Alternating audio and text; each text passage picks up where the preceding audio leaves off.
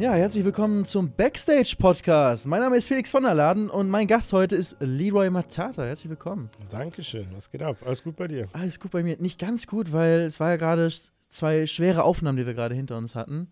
Und das sitzt mir immer noch, äh, also ich bin ein Mensch, der also ungern verliert, muss ich ganz ehrlich sagen. Da hast du auf jeden Fall den falschen Gast eingeladen heute. Ja, leider. Aber ich glaube, also ich hatte aber auch während der Aufnahme das Gefühl, dass du auch nicht so gerne verlierst, ne? Nein, nein, nein. Ich habe ja wirklich in meiner Sportvergangenheit habe ich das gelernt, so gewinnen ist das Ding und äh, ja, in dem Fall muss ich das dann auch ernst nehmen. Man braucht so ein bisschen den Killerinstinkt. Ne? Ganz genau. also bei mir ist auf jeden Fall so, ich möchte immer im Leben bei allen Sachen immer so das Beste rausholen und am besten möglichst weit vorne sein, am besten gewinnen. Ja. Ähm, ist nicht immer möglich, ähm, aber ich glaube, das ist so ein, auf jeden Fall ein Punkt, der mich im, im Leben auch viel motiviert, viel weiterbringt. Und hier im Backstage-Podcast soll es eben ein bisschen darum gehen, was auch den Menschen hinter, hinter den Kulissen so ein bisschen ausmacht. Ähm, Gibt es so eine Eigenschaft bei dir, die, wo du sagen würdest, die kennen deine Zuschauer eigentlich gar nicht, die dich aber privat ausmacht?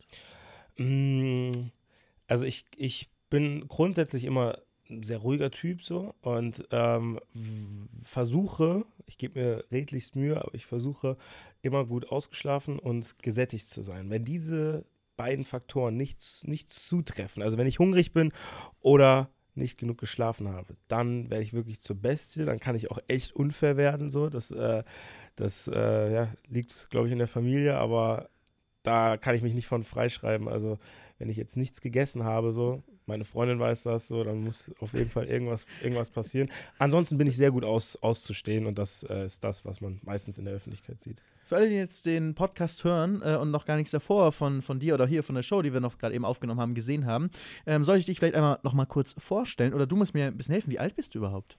Was schätzt du? Ich schätze, du bist 24. Ich bin 23, ja, genau. Yes. Ich bin 23, in Bonn geboren. Jetzt vor einem Jahr bin ich nach Köln gezogen und ähm, ja, ich habe, ich bin, ich bin Rollstuhlfahrer. Das ist vielleicht äh, wichtig zu erwähnen äh, für diejenigen, die das jetzt nicht sehen, sondern nur hören können. Äh, ich habe auch dunkle Haut, also so, so, schokoladig. Wie würdest du das beschreiben? So ein bisschen Karamell. Karamell, genau. ähm, ich werde oft äh, in Verbindung gebracht mit Will Smith, also das äh, vom optischen her. Und ähm, ich habe ja jetzt vor drei Jahren angefangen mit YouTube. Bin ein bisschen frischer dabei als du, kann man sagen.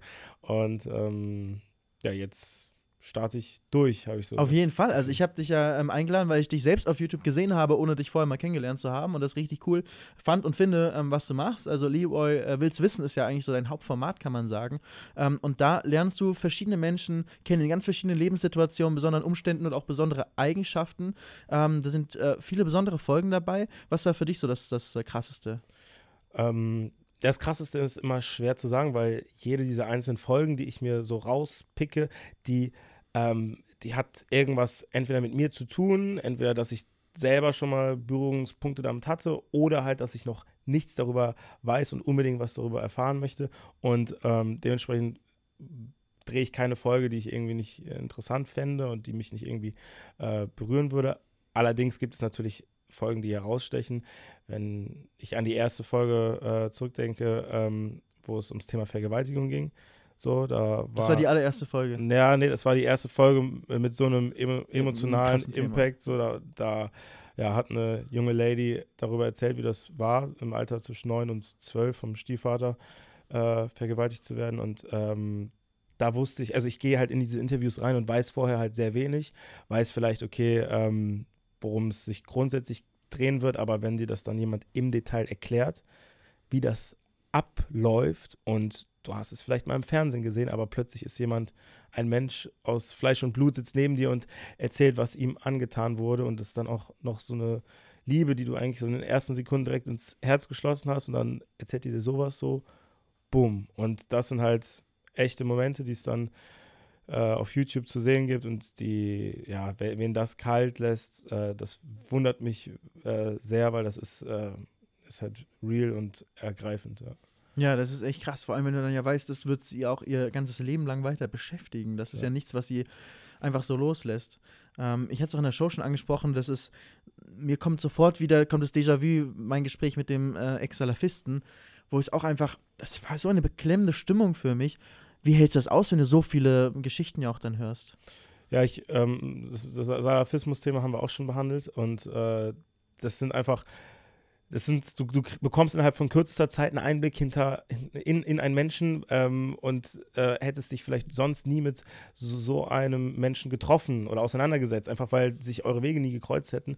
Und ähm, ich bin mir sicher, dass ich aus jeder dieser Geschichten auch nach einem Dreh immer was mit in mein Leben, mit nach Hause nehme. Ich denke auch vorm Einschlafen dann darüber nach, was ist heute alles abgegangen und dann sehe ich ja die Gesichter auch noch länger, weil wir das Video dann auch schneiden und das ist in der Produktion und dann musst du, musst du schauen, dass das das schönste Video wird, damit der Gegenüber, der da sich die Zeit genommen hat und so ehrlich zu dir war, auch hinterher sagt, hey, das ist ein richtig geiles Porträt von mir geworden. Ähm, und ja, das berührt mich auf jeden Fall jedes Mal aufs Neue. Ja, das finde ich auch immer so wichtig, wenn ich mit, mit Menschen drehe. Ich möchte die immer korrekt darstellen. Das ist mir immer so ein persönliches mhm. Anliegen so. Also ich kann da gar nicht hinterstehen, wenn das irgendwie anders ist. Und ich kenne das zum Beispiel von Drehs, wo ich nicht die ähm, Hoheit darüber habe, weil ich zum Beispiel für äh, Dokus gedreht habe mit einer Produktionsfirma ähm, und gerade am Anfang da ja auch so neu drin war und dann natürlich so, die haben jahrelange Erfahrung mit Dokus, dann müssen die natürlich auch ein bisschen entscheiden, was sie da machen.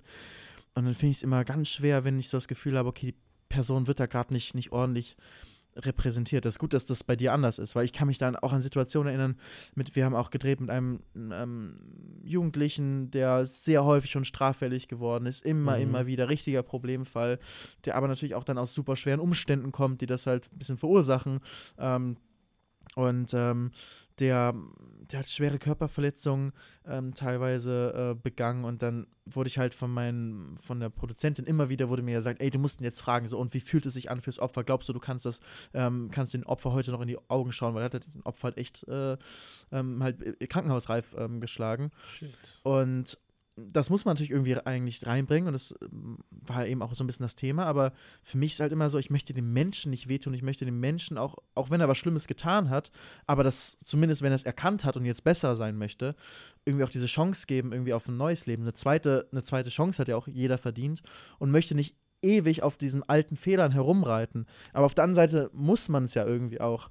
Ich weiß, ich kann, ich kann sehr, sehr gut nachvollziehen, was, was du meinst. Und das ist auch so die größte Herausforderung, weil du dem Thema an sich, dem musst du ja gerecht werden. Du musst auch als, du bist ja dann Journalist in der Position, musst du natürlich auch alles Wesentliche irgendwie abdecken und erfragen, auch wenn eine Frage vielleicht mal auch etwas unangenehm sein könnte für den Gegenüber. Ähm, ich handhabe es halt so, und das ist bei einem, bei einer, bei einer Produktion mit Regie und mit Drehbuch und so ist es halt anders. Ich mache so, dass ich jedem sage, so das äh, wirst du auch noch kennenlernen, wenn wir zusammen eine Wie ist das Folge drehen. Du musst nichts beantworten, Mann. So, es ist mhm. dein dein Video, mach das draus und äh, da kannst du jeden dieser Partner, dieser Drehpartner fragen. Ähm, wenn, wenn, das ist das Einzige, was ich ihnen vorsage. Ey, ihr sollt Spaß haben, ihr sollt real sein. Wenn ihr real seid, wird das auch die Community immer zu schätzen wissen. Wir hatten zum Beispiel auch mal einen Zuhälter, einen früheren Zuhälter dabei. Und Zuhälterei ist ja irgendwo schon, schon äh, das ist eine, ist eine Branche, wo viel Frauenverachtendes passiert. Ja. So, das äh, kann man ja ganz klar so sagen. Und ähm, das hat er eingestanden in diesem äh, Interview und auch allen davon abgeraten, sich in diese Branche zu begeben, gerade wenn da irgendwelche coolen Jungs draußen sind. An die hat er das adressiert, so, hey, hört zu, ich habe so viel Shit dadurch erlebt, ich bin froh, dass ich raus bin. Und so jemand bekommt dann Props dafür, weil er halt diese Freiheit genutzt hat, real war und ähm, dann wird selbst so jemand akzeptiert. Ja. So, und äh, das, dieser, dieser Medienzirkus, den du auf der anderen Seite beschreibst, ähm, tue ich mich auch sehr schwer mit, dass ähm, man da halt immer noch so den Weg findet, ähm, wo der Protagonist, der sich die Zeit nimmt und äh, sich da öffnet, weil ohne eine Geschichte funktioniert das Ganze nicht, dass der dann auch im richtigen Bild da steht. Ja. Deswegen, das ist gerade das, was ich richtig cool finde an deinem Format, weil du eben auch die Chance hast, das ohne Redaktion und alles zu machen, dass du es auf dieser sehr privaten, sehr persönlichen Ebene machen kannst. Und deswegen öffnen sich, können sich die Menschen ja auch öffnen bei dir. Ein anderer Grund, warum sie sich bei dir öffnen, hast du ja selbst schon in der Show bei mir auch gesagt, ähm, ist, äh, dass du selbst einen schweren Schicksalsschlag hattest. Ähm, kannst du das nochmal ein bisschen genauer was dazu sagen? Ja, ich, ich tue mich immer ein bisschen schwer mit diesem, mit diesem äh, sch schweren Schicksalsding, weil das ist so, äh, ich, für mich fühlt es sich überhaupt nicht so an. Weißt du, was ich meine? Ich weiß, dass ich Phasen hatte, wo ich nicht so happy war. So, das, das erinnere ich noch sehr gut und ich weiß, wie sich das anfühlt, in so einem, in so einem Loch zu sein. Aber ich bin mir auch ganz sicher, ähm, gut, du bist jetzt so, eine, so, so wirkst wie eine Frohnatur, aber ich bin mir ganz sicher, dass du selber auch Phasen im Leben hattest, Kopfschmerzen mit dir rumgetragen hast, über Wochen, über Monate das hat vielleicht von außen jetzt in der Öffentlichkeit nicht jeder mitbekommen, aber allein in dieser YouTube-Laufbahn wirst du so viele Phasen durchgemacht haben, wo du dich echt gefragt hast, geht's weiter, wo du Phasen hattest, äh, wo du gar nicht mehr wolltest, also so von, von, von der Energie her, dass das äh, solche Züge annimmt, das, das kennt jeder, der so durchstartet wie du, bin ich mir ganz sicher. Und ähm, da gehst du auch durch eine, durch eine Hölle.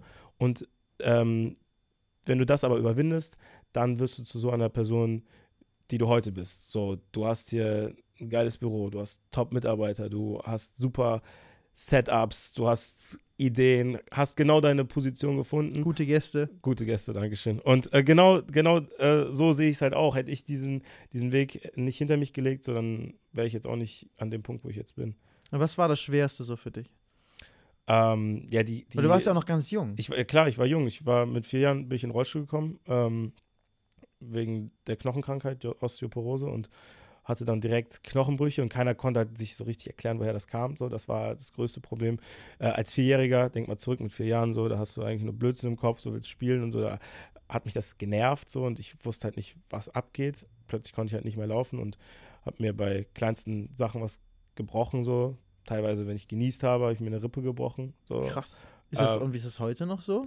Heute ist es zum Glück deutlich besser. Nach 65 Knochenbrüchen äh, hat das dann langsam, aber sicher ähm, so von der Knochenstruktur mehr Stabilität bekommen. Mhm. Und ähm, so passiert das halt nicht, dass wenn wir uns jetzt, du hast dir sicher keine Gedanken drüber gemacht, aber früher habe ich bei einem High Five oder beim Handshake teilweise auch dann Frakturen gehabt und das ist heute zum Glück nicht mehr so, ja. ähm, sodass ich auch viel freier werde, viel selbstbewusster natürlich auch, weil ich mehr Sicherheit spüre so. Ähm, und ja, aber das ist, das ist mein Weg. Und ich, wenn, ich kriege ja oft auch die Frage gestellt, ob ich das jetzt irgendwie rückgängig machen wollen würde. Oder, ne, das, das wäre cool, wenn ich jetzt mit dir gleich nach dem Podcast rauslaufen könnte. Ja. Aber äh, es ist kein Weltuntergang, weil ich habe meinen Rollstuhl hier so und damit kann ich einfach rausfahren. Also. Weißt du, wie das für deine Familie war? Ja, natürlich. Also gut, du bist jetzt 25, das heißt, sind Kinder in Planung?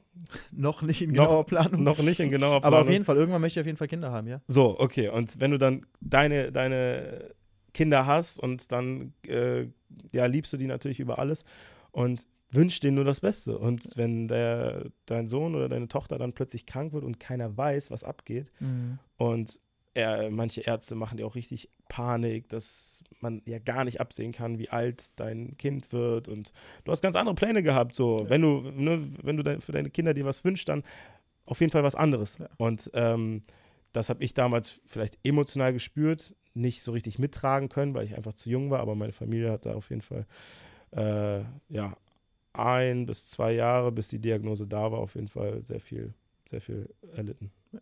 Glaubst du, es hat auch einen, äh, einen Einfluss eben darauf, wenn, ähm, wenn du zum Beispiel deine Interviews machst für Leroy Wills Wissen, dass du den Leuten auf einer anderen Ebene begegnest, einfach, weil es einfach, ist einfach erstmal, ist, ein, ist jemand anderes, der gerade kommt. Ähm, und sie vielleicht sich dem mehr öffnen können? Ja, mit Sicherheit, mit Sicherheit. Also wenn du, wenn du das Gefühl hast, dass der Gegenüber auf jeden Fall schon mal eine ähnliche Phase durchlebt hat, offensichtlich, dann fällt dir das leichter, mit dem drüber zu quatschen. So wie wir uns ja jetzt auch schon zum Abendessen verabredet haben, weil ich direkt das Gefühl hatte, ey, was, was so YouTube-Sachen angeht und ähm, die Sorgen, die man da teilweise auch mit sich rumträgt, die kannst du nachvollziehen wie wenige andere. Also kann ich mich mit dir darüber austauschen. Andere, ich habe auch gute Freunde, mit denen ich drüber reden könnte, aber die könnten das wahrscheinlich dann nicht so in der Tiefe nachvollziehen. Weißt du, was ich meine? Ja, und so ist es ähm, vielleicht auch, wenn jemand sich mit einem Schicksal mir gegenüber öffnet, dann fällt ihm das vielleicht leichter, als wenn jetzt Felix da sitzt und äh, sagt, jo, äh, und wie war das jetzt, als du, äh, ja, als, als du, weiß ich nicht, in den Rollstuhl gekommen bist oder als du dein Bein verloren hast. Ähm, das ist halt was anderes. Gibt es eigentlich so Sachen in der YouTube-Welt, die du so richtig scheiße findest? Mm, ja, auf jeden Fall. Wir haben natürlich, ähm, das habe ich jetzt auch öffentlich gemacht, also können wir auch gerne darüber quatschen. Ähm, das, was ich mache, liebe ich unheimlich, weil ich zu 100 Prozent dahinter stehe, dahinter stehen kann und da auch sieben Tage die Woche rein, rein lebe. Also es gibt kaum eine Sekunde, wo das abgeschaltet wird, diese, dieses ähm, YouTube-Projekt und dort war es halt in den letzten Wochen oft so, in den letzten Monaten, dass solche Projekte ähm, mh, gefährdet waren, weil die Monetarisierung so sprunghaft ist. Das liegt jetzt an der Plattform selbst, so das liegt an den Systemen, Deswegen die den Themen praktisch ganz und deine genau. Sachen nicht Die- werbefreundlich, weil die zu krass sind, die Ganz Themen. genau, die Themen sind zu krass und ähm, teilweise ist es aber auch nicht 100% nachvollziehbar. Ja. Ganz viel kommt ja auch aus, aus Amerika, sodass die Deutschen auch wenig Handhabe haben und äh, ja, um da jetzt nicht äh, zu tief reinzugehen, aber das äh, hat mir schon ähm, gewisse Kopfschmerzen bereitet. Wenn du jetzt auf die Szene selbst äh, abzielst, ähm, ich finde es äh, faszinierend, sage ich mal, dass, äh, dass so viel, dass, dass Fehler passieren und diese Fehler aber auch innerhalb von wenigen Tagen Vergessen werden. vergessen werden. Ich meine, es menschliche Fehler, also dass Menschen Genau. ja so große YouTuber halt schlechte Sachen machen. Ja, wirklich, also so, so Dinge, wo, wo ich jetzt so, wenn, wenn du mi- mir das antust oder Ja. du mir erzählst, dass du das jetzt vor einer Woche gemacht hast, dann sage ich, ey Bro, war nett mit dir, aber jetzt ist meine Zeit zu gehen, weil Ja. da stehe ich einfach mit meinen Werten gar nicht dahinter. ja. Und äh, das, ja, das, dadurch, dass alles aktuell so schnell geht, habe ich auch das Gefühl, dass sowas total schnell vergeht. Da sollten wir auf jeden Fall äh, gleich nochmal drüber weiterreden. Ähm, jetzt machen wir kurz eine kleine Pause, du musst ja, hast ja gerade noch was zu tun. Aber wir sehen uns dann äh, gleich wieder und dann sprechen wir genau da weiter. Cool.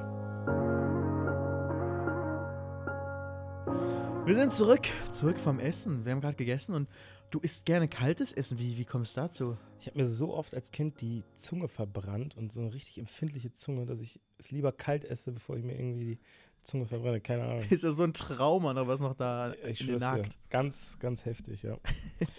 Wir hatten ja gerade darüber gesprochen, ähm, was dich so an der, an der YouTube-Welt stört. Und da bist du auch, ähm, da lass uns mal genauer drüber reden, weil ich finde das genauso wie du. Also, wenn Leute, es gibt schon in der YouTube-Welt viel, was irgendwie auch mal schief läuft, wo einzelne Creator irgendwie ein bisschen missbauen. Gefühlt hat das nie so richtig Konsequenzen. Ne? Die sind irgendwie trotzdem, sind die Leute nach immer noch cool mit allen und machen irgendwie Videos, werden sowohl von den Zuschauern geguckt, als auch innerhalb der YouTube-Creator-Community weiterhin ähm, geachtet und benutzt für Videos. Auf Wie jeden Fall, das? auf jeden Fall. Also ähm, ich, ich bin zwar fest davon überzeugt, dass jeder auch eine zweite Chance verdient hat. So, und man darf ja nicht vergessen, dass auch solche Menschen meistens ihre gesamte Karriere, ihr ganzes Leben auf der Basis YouTube irgendwie ähm, gründen und äh, sich da wiederfinden. Aber ähm, und denen dann das alles wegzunehmen, finde ich halt auch nicht fair. Nur es gibt Fälle, wo ich mich frage, wie kann das so lange dauern, bis ein YouTube-Channel dann gesperrt wird, bis zumindest temporär da wirklich. Dass man irgendwann mal sowas, Genau. irgende, irgendwas mal gibt. Einfach mal so ein Achtung, so, so geht das nicht. Ja, Auf Twitch ist ja anders, ne? Auf Twitch, auf der? Livestream-Plattform, da sind die, glaube ich, ein bisschen zu hart häufig. Also ich kenne mich nicht ganz genau aus mit Twitch, aber da wird andauernd, glaube ich, links und rechts werden irgendwie Bans verteilt, wenn jemand da nur mal irgendwie halbwegs. Da ist es so, wenn einer gebannt ist, dann darf der nicht mal mitspielen bei einem anderen. Der, der streamt, dann kann der auch gebannt werden. Sobald er irgendwie ein Wort sagt oder irgendwie auffliegt, dass das der Spieler ist, der eigentlich gebannt ist. Also, da ist richtig krass, also wahrscheinlich zu krass, aber ich glaube generell wäre es gut, wenn man auch so ein bisschen bei YouTube ein bisschen mehr mal ja, Haltung, glaube ich, gezeigt wird, einfach so, ne? Also auf der anderen Seite müssten die Plattformen, gerade Google ist ja super vorsichtig, die müssen ja immer so neutral sein, die dürfen, die dürfen nicht in irgendeiner Form redaktionell eingreifen, weil dann Ja. stehen sie sofort unter anderem Recht. Sie sind halt keine Zeitung oder sowas, sondern sie sagen, wir sind komplett neutral. Die Nutzer machen die Inhalte äh, und wir halten uns da fein raus. Die machen nur sozusagen bei Gesetzesverstößen praktisch, äh, greifen die ein. Das ist spannend, das ist spannend. Das wusste ich zum Beispiel so nicht. Und ähm, klar, das ist natürlich der, der leichtere Weg. Ist na natürlich auch irgendwo das, wie YouTube sich auch wirklich sieht, als, als Plattform, wo jeder stattfinden kann. Aber da gab es jetzt, jetzt im letzten Sommer, glaube ich, war das ein gutes Beispiel, wo ein YouTuber ähm, seine Reichweite genutzt hat und übergriffig gegenüber minderjährigen Mädels geworden ist. Und das hat sich in meinen Augen einfach zu lange gezogen. Da haben große YouTuber darauf aufmerksam gemacht und geballte Reichweite genutzt, um das irgendwie präsent zu Bis machen. sozusagen der Kanal gesperrt wurde, meinst du? Oder was genau, war da? das, war- das hat einfach so lange gedauert und dann waren das nur kurzzeitige, eine Woche Bans und danach ging es äh, ohne Probleme weiter. Aber ich glaube, Aber der YouTube- Typ ist ja, hat ja jetzt ein Gerichtsverfahren. ja, ja, klar. Der hat Ja. jetzt ganz andere Probleme, natürlich. Aber das war der Rechtsstaat, das war Ja. nicht, nicht die Plattform. Trotzdem bin ich mir ganz sicher, dass YouTube da immer und immer besser wird. Also ich sehe, dass, äh, dass da, die, die wollen, die wollen da besser werden, die wollen da schneller werden. Es steht und fällt halt mit Ressourcen. Ne? Du musst da, du brauchst Menschen, die das entscheiden. Ich finde, ich finde das ein sehr spannendes Thema, nicht nur auf YouTube bezogen, sondern allgemein Öffentlichkeit. Auch so in den letzten Jahren die ganze MeToo-Kampagne, äh, nicht Kampagne, die ganze MeToo-Bewegung mhm. ähm, ja auch. Ähm, diese Vorverurteilung finde ich ein spannendes Thema, weil wir jetzt auch dieser YouTuber, den du angesprochen hast, auf der einen Seite ist irgendwie zumindest gefühlt, liegt so auf der Hand, ja, der hat das wohl wirklich gemacht und wenn er es gemacht hat, ist halt so mit das Schlimmste, was du machen kannst. Also, ähm, ähm, also eins der, auf jeden Fall eine super schlimme Sache, so mit Minderjährigen irgendwie was, äh, gerade aus der Position als, als YouTuber heraus mit deinen minderjährigen Fans irgendwie, ja, missbrauchen. Ähm, das, also, das, ja, schlimmer geht's eigentlich kaum. Aber für mich gilt halt auch immer irgendwie, jeder ist unschuldig, bis seine Schuld bewiesen wurde. Safe. Und es gab halt kein Gericht, also das Gerichtsverfahren war da noch nicht so weit. Es war so, dass sind die, ich glaube, die Staatsanwaltschaft hatte schon irgendwas rausgehauen und die Polizei hat irgendwas rausgehauen, aber es gab noch kein, es gab noch kein Gerichtsverfahren. Es ist nicht so, okay, seine Schuld ist bewiesen und er hat auch die und die Strafe jetzt. So und ähm, sondern es war es immer noch Vermutung. Es hätte auch sein können, dass er freigesprochen wird. Und dann ist all das, alle Leute haben sich von ihm nicht nur abgewendet, das ist ja okay, dass man sagt, okay, ich möchte es lieber mit dem nichts zu tun haben, gerade weil das sieht halt so aus, als ob der halt da wirklich irgendwie Schlimmes gemacht hat.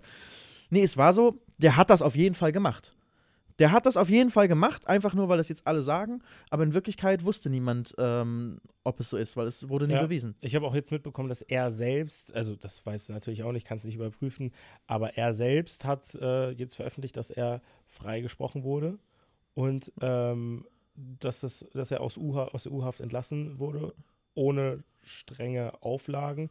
Und ähm, das hat mich auch genau in diese, diese Richtung ein bisschen, bisschen gepusht. Ich hatte halt ähm, das Gefühl, dass nach den, nach den, äh, nach den Quellen, die ich äh, damals gesehen habe und auch Sachen, die auf seinem eigenen Channel veröffentlicht waren, dass das halt einfach zu weit geht, gerade wenn da Minderjährige äh, vor der Kamera. du hast recht, das muss man einmal sagen, für alle, die es, die es nicht wissen.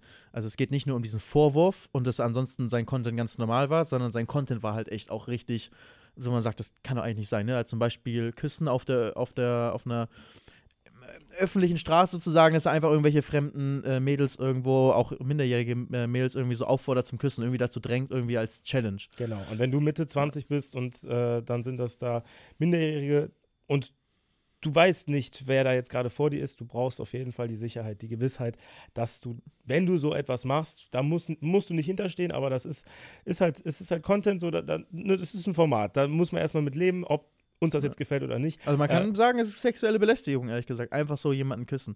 Ist äh, vielleicht da irgendwie noch gerade so ein minimaler Graubereich. Ich würde es moralisch nicht okay finden, nicht cool finden. Einfach ja. ein fremdes Mädchen, ohne die zu fragen, irgendwas Bam, ja, einfach es, es ist ja in ne? so ein Spiel verwickelt äh, gewesen, dass du, wenn du, wenn du das Spiel verlierst, dann ähm, musst du, ja, mu musst du einen äh, Kuss richtig. verteilen. Aber es, also es ist halt eine, ne, mit Kamera draufhalten und halt er ist älter und ist sozusagen manipuliert die ja in gewisser Weise ähm, dazu, dass das so zum, also ich fand es einfach äh, nicht. Äh, ja, ja, Bauchschmerzen. Es macht einfach ja. gewisse Bauchschmerzen. Dementsprechend war ich damals schon an dem Punkt und trotzdem, das, das ist ja auch sehr wichtig, dass du das reinbringst er, wenn das stimmt und er ist freigesprochen worden, dann wurde er zu, er wurde im ganzen Internet beleidigt. Äh, seine Internetkarriere wurde ruiniert, sein Privatleben. Sein, auch so, ne? Arbeitgeber werden absolut, ja auch das äh, absolut. zukünftige würden das ja auch irgendwie rausfinden. Der, der Mann, der wurde gejagt, der äh, konnte sich zeitweise nicht auf die Straße trauen, hat, glaube ich, auch türkische Wurzeln.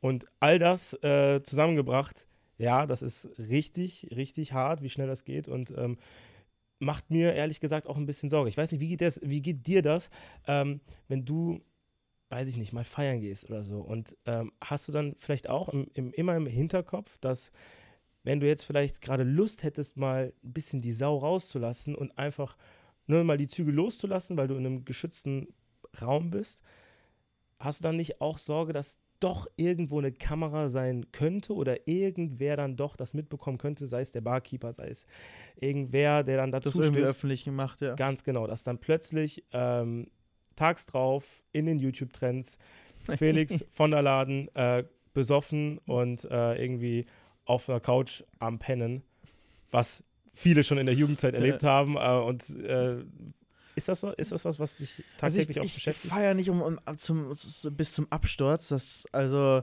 in der Jugend ja, aber also das äh, wird jetzt schon, äh, muss, ist schon sehr, sehr lange her, dass ich mal, sag ich mal, so irgendwo geendet bin. Dementsprechend habe ich da nicht so wirklich die Sorge vor, dass das passiert, aber schon so ein bisschen dieses generell ständig in der Öffentlichkeit, yo, wenn jetzt irgendjemand irgendwas sieht, irgendwas macht ähm, und es irgendwie rausfindet und irgendwie ein Foto öffentlich von dir postet, ist ja auch so Thema Beziehung zum Beispiel. Ja. Und ähm, also ich habe zum Beispiel ähm, über ein halbes Jahr ähm, war ich schon von Kati getrennt und wir haben es nicht nie öffentlich darüber gesprochen, mhm. weil wir einfach das so, das war so ein Thema, was wir einfach für uns ähm, handeln wollten und erstmal selbst mit der neuen Situation klarkommen, auch ähm, ohne dass man irgendwelche komischen äh, äußeren Einflüsse dann irgendwie drauf hat. Und klar, in der Zeit war es auch, und das war auch der Hauptgrund dafür, warum wir es sozusagen dann doch nochmal öffentlich gemacht haben. Ähm, so nochmal, hey, übrigens, wir sind nicht mehr zusammen, was auch irgendwie weird ist, irgendwie, dass man sowas irgendwie öffentlich machen muss. Aber es war dann irgendwie gefühlt so, dass man die ganze Zeit war mir halt klar, okay, viele Leute denken, wir sind zusammen. Und ähm, sehen uns aber in der Öffentlichkeit irgendwie, dass das irgendwie nicht so ist. Oder auch, weißt du, wenn ich mich mit jemand anderem treffe, dass das halt äh, so, yo, wird dann irgendwie ein Foto von mir mit jemand anderem gepostet und gesagt, guck mal, der geht da irgendwie gerade fremd oder irgendwas. Mhm.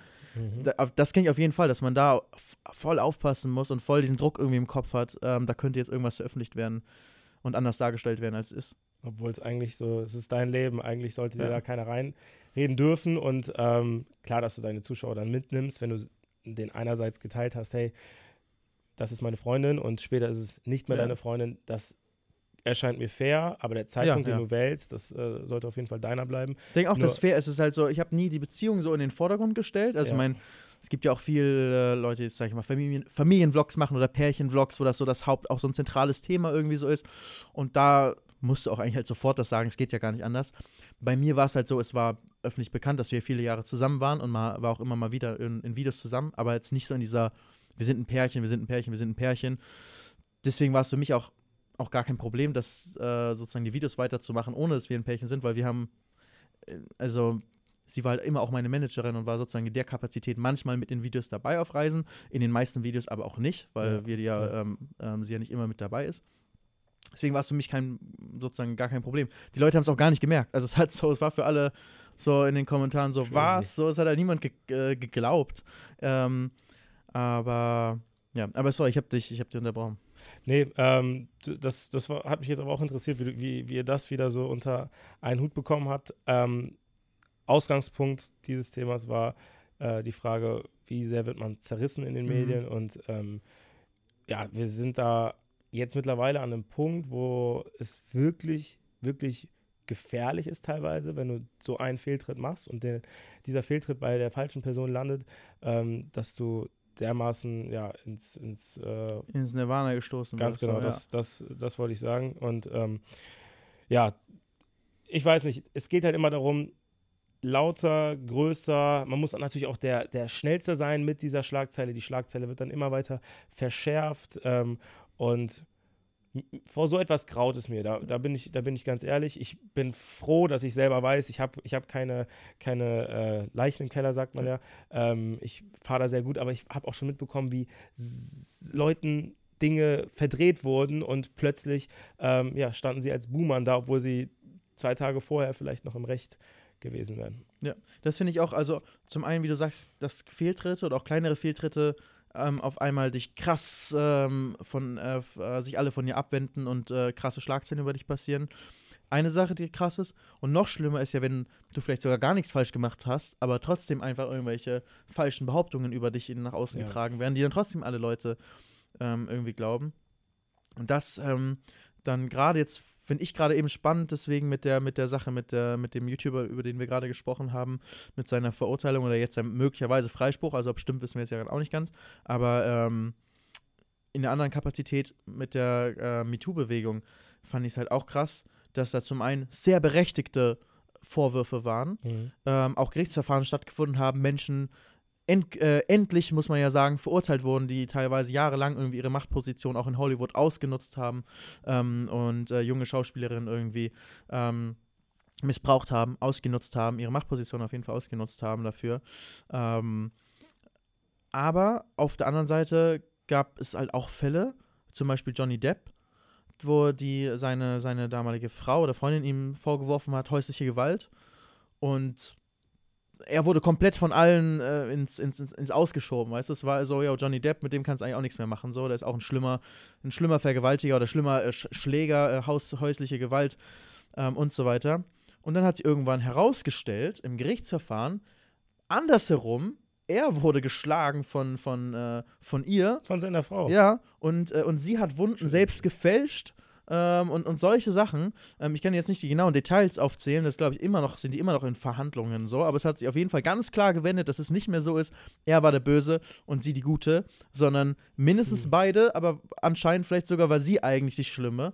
Ähm, er hat auch mehrere ähm, Ex-Beziehungen, die für ihn äh, ins Wort gegangen, äh, die äh, ihr Wort eingelegt haben für ihn, ja. dass er kein gewalttätiger Mensch jemals war in ihrer Beziehung.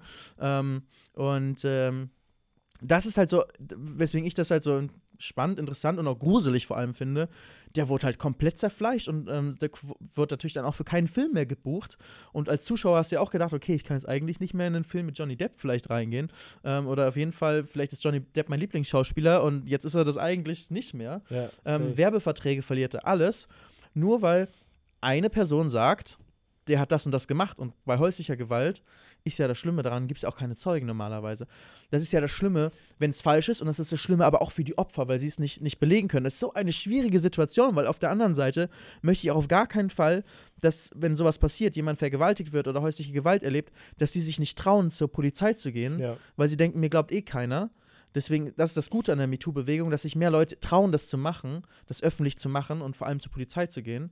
Aber auf der anderen Seite ist halt dieser Kollateralschaden, finde ich auch schlimm, dass dass es auch häufig leider wohl Leute gibt, die ähm, zu Unrecht dann verurteilt werden von der Öffentlichkeit.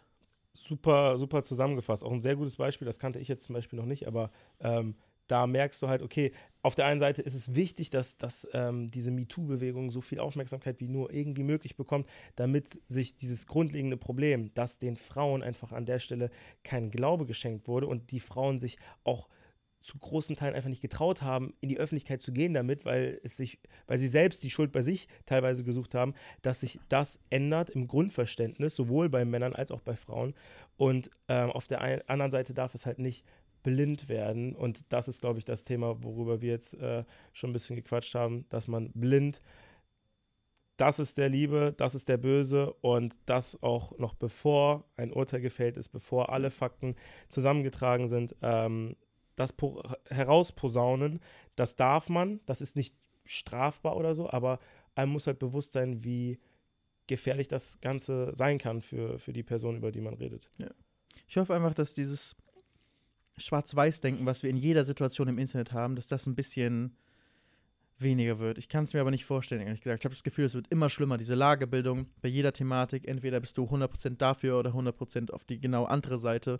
Auch jetzt äh, US-Wahlkampf und ne, wieder mit dem Republikanern und den Demokraten. Ja, klar. Es ist, äh, es ist aber entweder du bist Nazi, also entweder du bist Nazi ähm, oder du bist auf der guten Seite. Also es gibt, also gut, das kann man auch sagen, du bist Nazi oder bist auf der guten Seite. Aber es ist entweder du bist ganz rechts oder du bist ganz links und die beiden Lager sind so krass ähm, gegeneinander. Entweder du bist Demokrat oder du bist Antidemokrat. Ähm, entweder du bist, hast Panik vor Corona ähm, oder du sagst, das ist reine Panikmache. Es gibt so, so wenig Middle Ground halt, ja, ja. habe ich das Gefühl im Internet. Oder durch das Internet viel mehr im gesamten öffentlichen Leben. Ich habe mir darüber auch schon mal Gedanken gemacht und ähm, ich bin so ein bisschen zu, zu, dem, zu dem Punkt gekommen, dass, ähm, dass wir selber, wir, wir, mach, wir machen den einen, einen Fehler, wenn wir uns selber irgendwie zu dieser Mitte zuordnen, dass wir, dass wir diese, diese Mitte nicht mehr so richtig, ähm, die, die verliert so ein bisschen ihr Profil. Weißt du, was ich meine? Ähm, es, ich glaube, es wäre, es wär manch, manchmal wäre es wichtig, dass wir das, was in, der, was in der Mitte abgeht, was wir selber als normal empfinden, dass wir das ein bisschen mehr noch in den, in den Vordergrund heben und auch diese, diese positiven Seiten davon noch ein bisschen uns selber manchmal bewusst machen und den anderen auch nochmal bewusster machen, weil sonst finden wir uns irgendwann auch irgendwo zwischen den Stühlen oder ähm, auf einer Seite wieder, weil wir sagen, ah, dann doch eher dahin, aber das Ziel sollte meiner Ansicht nach eher sein, dass wir diese Mitte mehr feiern. Ja. Und so wie, so wie jemand, der jetzt sagen wir politisch gesehen ganz links ist, diese Mitte, äh, sein, sein Links, der feiert das links extrem ab und der Rechte feiert sein Rechts extrem ab. Und in der Mitte habe ich manchmal selber, also so, so selbstreflektiertes Gefühl, so, jo, ich gucke den beiden zu, aber was, was wäre, wenn ich selber ein bisschen lauter wäre, weißt du? Für, mein, für meine das Mitte. Stimmt. Ich denke halt, dass man dann sofort angegriffen wird von beiden Seiten, mhm. wenn du sozusagen deine Mittelposition feierst. Ich habe das Gefühl, es wird entweder wird nur die ganz krasse Seite so gefeiert oder die ganz krasse Seite so. Und dieses so, yo, vielleicht haben ja beide ein paar Punkte, die irgendwie so okay sind. Da, da gibt es irgendwie nicht die, nicht die, ähm, nicht die Plattform dahinter, dass das unterstützt wird. Und das, glaube ich, liegt eben an, am Internet eben, dass du in diesen Bubbles lebst und immer wieder von dir selbst bestätigt wirst. Ja. Und jeder, der noch ein bisschen krasseres was sagt, wird noch mehr gefeiert. Oh ja, jetzt traut er sich noch das zu sagen. Geil, Like hier, Retweet da. Ähm, und so verschärft sich das selbst immer weiter und man grenzt sich so sehr ab. Das ist, glaube ich, auch ein menschliches Verhalten, dass man sich immer so gerne abgrenzt ähm, und sagt, das sind die Bösen und ich bin anders. Was glaubst du, was können, was können wir machen als, als Menschen, die Reichweite haben oder auch Menschen, die keine Reichweite haben? Aber was kann jeder, jeder Einzelne vielleicht auch tun, ähm, wenn er öffentlich auftritt, wenn er auch nur sein kleines Instagram-Profil äh, alle paar Wochen mal mit ein paar Fotos bespielt. Äh, wo glaubst du, können wir auch selber unsere Rolle da einnehmen? Also wenn jetzt einmal speziell zum ersten, auf wenn man ein Mensch mit, mit Reichweite ist oder mit uns sich auch ein bisschen journali journalistisch vielleicht sieht. Ähm, ich glaube, das, was du zum Beispiel machst mit deinen Formaten, hilft genau, weil du Perspektiven aufzeigst von anderen Menschen, von Andersdenkenden. Und ich glaube, was, was, was wir alle machen können, ist uns genau solche Perspektiven anzuhören, ähm, die andere Seite zu hören ähm, und einfach offen zu sein. Ich glaube, es ist schwer, weißt du, wenn du sagst, jemand, der ganz normal ein privates Instagram-Profil hat, da irgendwie was zu erzählen oder auf Facebook irgendwas zu posten, interessiert wahrscheinlich kaum, kaum einen. Ähm, und du willst ja auch nicht, das ist auch ein deutsches Ding natürlich, dass du politisch eigentlich gar nicht dich so öffentlich machen willst. In den USA ist ja viel verbreiteter, dass du genau sagst, für wen du bist. In Deutschland ist es ja eigentlich ein bisschen mehr, dass man das für sich noch behält. Aber ja, es ist schwer. Also ich hoffe einfach, dass wir Menschen alle irgendwie ein bisschen mehr open-minded werden, so. Ja. Ein bisschen offener sind für, egal ob politisch oder auch jetzt so als Corona. so, das ist einfach so, diese Panik finde ich halt auch so krass, die, die da dann so geschoben wird, ohne dass Leute wirklich eine Ahnung haben. Und einfach so ein bisschen, bisschen gelassener. Weniger schwarz-weiß, mehr open-minded und gelassener. Ja. Das finde ich, find ich schön. Ja. Toughes Thema. Ähm, was ich mich aber noch, ähm, was ich unbedingt noch im Podcast fragen wollte, ist, was machst du denn eigentlich äh, privat so, wenn du keine, keine YouTube-Videos machst? Boah, das ist eine gute Frage. Da muss ich äh, selber mal kurz drüber nachdenken, weil die. die weil du machst die, halt super viel Videos, ne? Du bist Ding. richtig aktiv, richtig am Arbeiten, am Hasseln. Ja, ich habe ich hab das gemerkt, dass es äh, immer mehr und mehr geworden ist. Jetzt sind es ja drei Channels. Irgendwie machen wir nebenbei auch noch ein paar Gaming-Videos und irgendwie hast du immer das Gefühl, du wirst es selber kennen, etwas schleift. Und das Schleifen, das fühlt sich irgendwie nicht gut an, weil wir haben es am Anfang vom Podcast schon besprochen, äh, du hast diese Mentalität selbst, überall irgendwie nach vorne gehen, überall irgendwie ein bisschen, bisschen gewinnen ähm, und jedes Projekt irgendwie zu 100 Prozent äh, durchziehen. Das schleift halt enorm und so bin ich jetzt aktuell an dem Punkt, dass ich, wenn ich nach Hause komme, meistens so, also ich stehe um sechs auf, komme zwischen sieben und acht dann nach Hause so, dann ist auch fertig und dann äh, muss ich meinen kleinen Bruder natürlich in, in FIFA abziehen. Das ist, das ist ganz wichtig. Und meistens kommt dann auch um die Zeit meine Freundin. Irgendwo isst du noch was. Und ich versuche einen Tag die Woche mir zu blocken, ähm, um einfach mal es mir ein bisschen gut gehen zu lassen. Sei es in die Therme gehen, ein bisschen Massage oder auch was zu unternehmen oder vielleicht auch mal den typischen Gammeltag, den, ja. äh, den feiere ich am allermeisten, um, um ganz ehrlich mit dir zu sein. Das ist für mich pure Erholung. Ähm, ja, darüber hinaus Sport so gut es geht irgendwie kombinieren. Deshalb 6 Uhr aufstehen, vorm Weg ins Büro erstmal äh, noch eine Einheit. Und Machst du? Jeden ja, Tag? Ja, es ist, es ist krass. Ich hätte es vor drei Jahren in der Abi-Zeit nie von mir erwartet, dass ich jemals um 6 Uhr, ohne dass mir das jemand befiehlt, ohne dass ja. mir das jemand sagt, aufstehe. Aber wir machen das zu zweit, mein kleiner Bruder und ich. Geil. Gehen ins Gym. Aber wie häufig, äh, wie, wann gehst du schlafen, damit, äh, du hast ja gesagt, du musst ausgeschlafen sein. Auf jeden Fall kannst du ja ausrechnen, ich brauche ich brauch meine acht Stunden, drunter ja. wird es wirklich kritisch.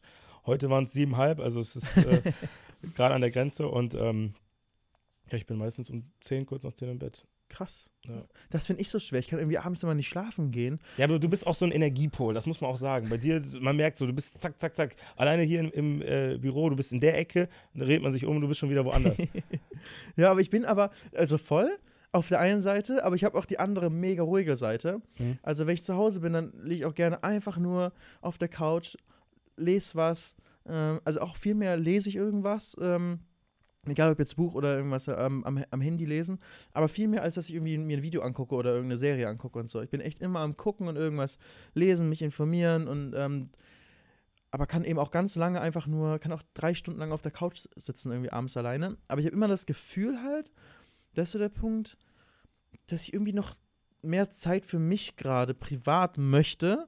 Und deswegen möchte ich noch nicht schlafen gehen, weil ich denke, so, ich bin jetzt erst vor ein paar Stunden nach Hause gekommen, irgendwie vor zwei, drei Stunden nach Hause gekommen, habe noch gegessen, habe noch irgendwie ein bisschen aufgeräumt und Wäsche nochmal reingeworfen, so. Und jetzt, jetzt ist so jetzt mal, jetzt ist die Zeit für mich, wo ich einfach nur gammeln kann auf der Couch und was lesen kann ich will jetzt noch nicht irgendwie schlafen gehen und sozusagen den Tag beenden. Am nächsten Tag bereue ich es dann, wenn ich dann morgens der Wecker geht ja. und ich denke, ah, Stunde mehr Schlaf wäre gut gewesen. Oh, das ist gerade echt äh, Real Talk, Deep Talk, weil das ist ein, das ist eine, ein Gefühl, was, was ich zu 100% nachvollziehen kann, dass du, du hast das Gefühl, auch was zu verpassen, was, ne, dass du, dass du dir selber, du hast den ganzen Tag gearbeitet, ja. du liebst deine Arbeit, klar, aber es gibt auch Tage, wo Arbeit anstrengend ist. Und das ist auch völlig in Ordnung so, ne? Und trotzdem freust du dich auf zu Hause und du hast dann teilweise, so stelle ich mir das bei dir vor, schon 10 Stunden Tage, ja, vielleicht klar, auch mal einen ja, 12 Stunden Tag, in der Spitze auch mal ein bisschen mehr. Und wenn du dann nach Hause kommst und noch zwei Stunden hast, man kann sich, also diejenigen von euch, die jetzt vielleicht schon ausgezogen sind, die kennen das, äh, wenn du Wäsche machst, äh, dir was zu essen machst, so, dann hast du noch ein paar Seiten im Buch zu lesen und dann ist, sind die zwei Stunden rum. So. Eben, und dann denke ich mir, ich kann jetzt auch noch nicht schlafen gehen. Ja. Das ist auf jeden Fall eine Sache, an der, wo ich äh, auf jeden Fall an mir arbeiten muss noch. Das ist, äh, ja. Aber deswegen frage ich mich, wie, wie schaffst du es denn, dass du immer um 22 Uhr pennen gehst? So? Naja, mittlerweile habe ich zum Glück ähm, auch ein Team, natürlich nicht so groß wie deins, aber ein Team, was mich unfassbar gut unterstützt, so in, in, den, in den Lebenslagen, wo ich äh, selber das Gefühl habe, ey, da, da muss ich einfach auch was, was abgeben. Und das ist auch ein großer Schritt, ähm, etwas abzugeben, wo du weißt, okay, das ist dann nicht mehr in deiner Hand so, du musst jemandem vertrauen. Und das führt aber dazu, dass die Abläufe flüssiger werden und äh, man mehr und mehr an den Punkt kommt, dass man sich selbst auch mal rausnehmen kann, wenn man jetzt das ganze Wochenende nur gearbeitet hat, dass man dann einen, Mon einen halben Montag später im Büro ist. Ja. So, und äh, das ging vor einem halben Jahr noch nicht und das geht aber jetzt äh, und ich fühle mich viel besser als vor einem halben Jahr. Ja. Ja, ist geil. Ja, ich merke es ja auch, wie, wie geil, wichtig ist es und wie geil es ist, wenn man gute Mitarbeiter hat, ja. die einem irgendwas abnehmen, wo man einfach ein gutes Gefühl ähm, bei haben kann auch. Ähm, du machst ja auch so viele Videos dann mit komplett fremden Menschen, die du noch nie vorher gesehen hast, auf die du dann, auf die du zugehen musst. Da muss man ja eigentlich auch schon sehr extrovertiert sein, oder? Oder würdest du sagen, bist du eher introvertiert oder extrovertiert? Ich bin eher introvertiert auf jeden Fall. Gar nicht um jetzt dieses, äh, oh, ich bin so ein, äh, ich bin eigentlich so ein, so ein lieber Typ, aber ich, äh, von meiner Grundnatur her, ich hätte, ich hätte nie diese YouTube-Laufbahn von mir aus eingeschlagen. Das ist ja eine Idee von meinem kleinen Bruder gewesen, der meinte, hey, probier das mal aus. Und dann habe ich erst gemerkt, was man da bewegen kann. Und dadurch hat das überhaupt angefangen. Und äh, wenn du dir meine ersten Videos anschaust, merkst du, da merkst du noch viel mehr, äh, wie so mein, mein Kern damals war. Und ich bin damit gewachsen, auch als, als Person, auch rhetorisch ganz klar, wie ich, wie ich äh, meine Gedanken in Worte umwandle und so. Das ist äh, alles ein Prozess gewesen. Ähm, und mit fremden Menschen zusammenzutreffen und dann auch direkt eine Basis zu haben, auf der du ein Video drehen kannst, das ist auch ein Prozess gewesen. Aber wenn du das zwei, dreimal die Woche machst, dann wirst du natürlich auch besser darin, dann wird, fällt dir das leichter. So, und mir fiel es ohnehin schon vorher sehr leicht, mit Menschen aus verschiedenen Schichten, äh, Gesellschaftsschichten irgendwie klarzukommen, egal ob du jetzt aus dem äh, Bonzenviertel kamst oder irgendwie aus dem Ghetto. So, das äh, war für mich nie eine große Hürde. Auch mich sprachlich dann anzupassen. Äh, dann wird aus dem Ich auch mal ein Ich, wenn du im, im, im, äh, in, ja, im sozialen Brennpunkt unterwegs bist. Und das äh, schafft direkt eine ganz andere Basis. Und ja. genauso umgekehrt äh, kannst du deine Sprache auch in anderen Vierteln anpassen. Und so ist es Wie halt hast du das gelernt, dass, das, dass du so damit den verschiedenen Gruppen umgehen kannst so, oder dich so leichter reinverfinden kannst? Ich hatte sehr, sehr buntes Freundespektrum, schon immer so. Ich hatte habe nach wie vor Freunde, wo man es überhaupt nicht erwarten würde, die selber äh, auf Wegen unterwegs sind, die ja am, am, am mit, mit dem Gesetz in, in äh, Kollision stehen. Und äh, ja, da muss man halt auch gucken, wie, inwiefern kann man mit solchen Menschen Zeit verbringen, weil das natürlich auch immer auf dich selbst abfärbt. Und auf der anderen Seite hatte ich halt auch Freunde, die ähm, vom Elternhaus her nie Probleme äh, hatten so und ähm, oder weniger Probleme hatten, sagen wir es so. Und ähm, ich glaube, das kommt aus der Jugendzeit. So. Ja. Das war die Jugend. Was äh, die Vergangenheit? Was sagt die Zukunft bei dir? Wo, wo, auf welchem Weg gehst du hin? Das ist ja die letzten anderthalb Jahre richtig krass bei dir abgegangen. So von die Großteil deiner Abonnenten, bald eine Million, hast du in den letzten anderthalb Jahren ja gesammelt. Da hat sich ja viel verändert. Du hast gesagt, du bist jetzt Mitarbeiter. Ähm, wo geht das hin? Ich bin, ich bin äh, total offen dafür, wo, wo das hingeht. Also Hast ich, du ein Ziel, auf das du gerade so hinarbeitest? Naja, diese, diese eine Million äh, Grenze, die, die freut mich, die freut mich äh, auf jeden Fall. Also ich, ich freue mich darauf, dass das bald soweit sein wird. Das ist, ähm, kannst du dich vielleicht auch noch daran erinnern, das ist schon ja. ein Meilenstein. Klar. Ich bin weit davon entfernt, dass ich ähm, jeden Tag irgendwie meine Statistiken gucke und schaue, ah, wie viele sind dazugekommen und da emotional mit werde, dass jetzt irgendwie mal weniger dazu genau, kommen. Genau, so, das, das ist jetzt nichts, was mir, was irgendeinen Einfluss auf mich äh, hat jetzt im, im, Tagesablauf.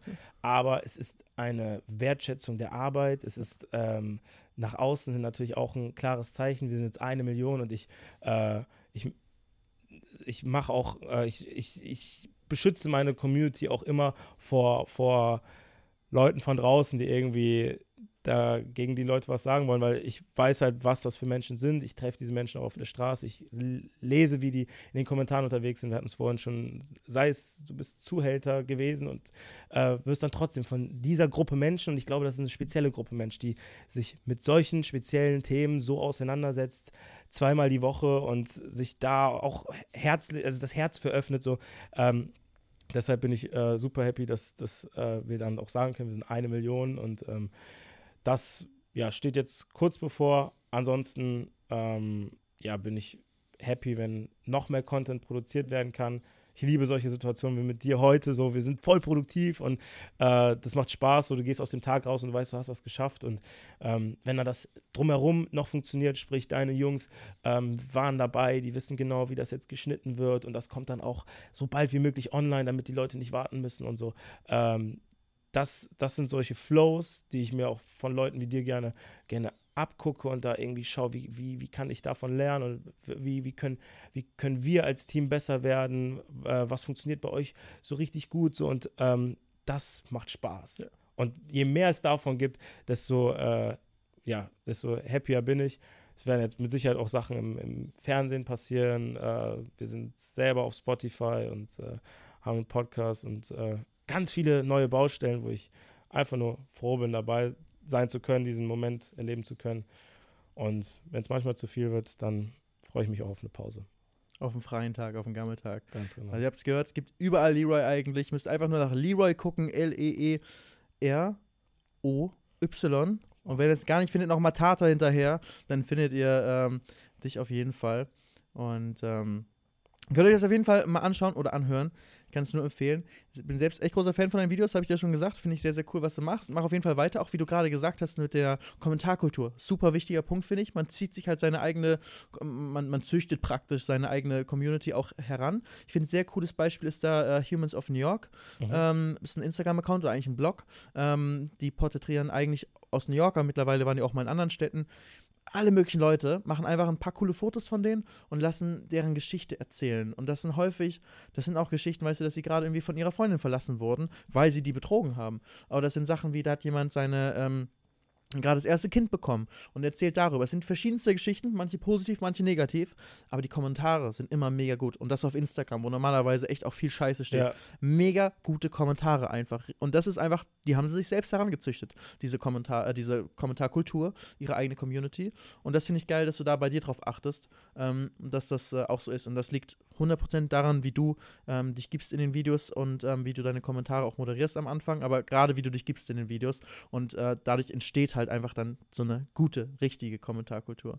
Ja, da bin ich mir ganz sicher, aber das ist auch etwas, was mir, was mir Spaß macht, wenn ich sehe, dass das so Früchte trägt, dass Leute auch diese Position, die meine, meine Werte irgendwo auch für sich ähm, weiterempfinden.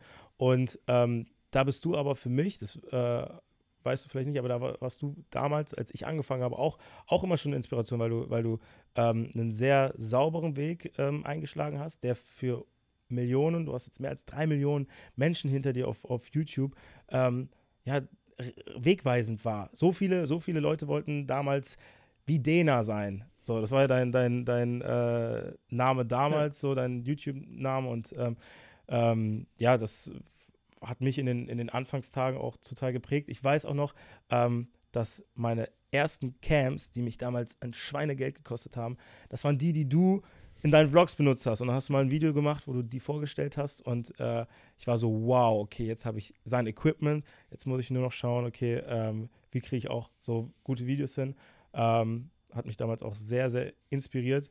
Jetzt mich noch abschließend interessieren, was wenn wir noch zwei Minuten haben, was, ja, was, was nimmst du dir vor für die, für die nächsten Monate? Für die nächsten Monate, also jetzt Kanalumstellung ist halt für mich jetzt ein Riesending so, dass ich jetzt auf einmal nicht mehr meine normalen Vlogs ähm, so in der Kapazität mache, sondern nur noch spezielle. Ähm, und jetzt eine, eine, Show wir, wir uns überlegt haben, ein Format, in dem wir ähm, Berufe austesten, ein Format, in dem wir Autos vorstellen, ähm, Format, wo wir die ganzen typischen YouTube-Formate mal so durchgehen und so ein bisschen testen, ist das äh, äh, du hast es gut formuliert. Ist, ist es lustig oder ist es nur cringe?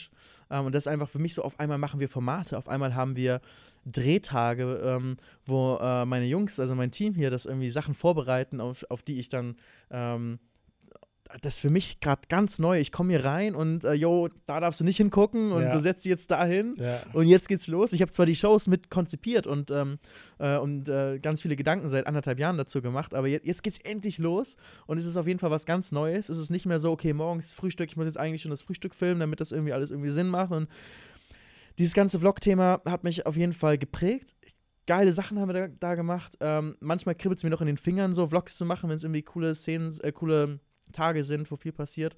Aber ich bin auch echt froh, das was Neues jetzt zu machen ähm, und raus zu sein aus diesen. Ist halt irgendwann ist es halt so eine Windmühle, wo du einmal die ganze Zeit immer wieder dasselbe machst und gefühlt hast du alles schon mal gemacht. Und jetzt bin ich sehr gespannt, ähm, ob es funktioniert, aus Zuschauersicht, ob es für mich funktioniert, dass es mir Spaß macht. Jetzt äh, bisher auf jeden Fall. Ähm, und mal gucken, wie sich das Ganze jetzt in den nächsten Monaten entwickelt und so ein bisschen geregeltere Tage wieder, wieder reinbekommen. Ja, geil.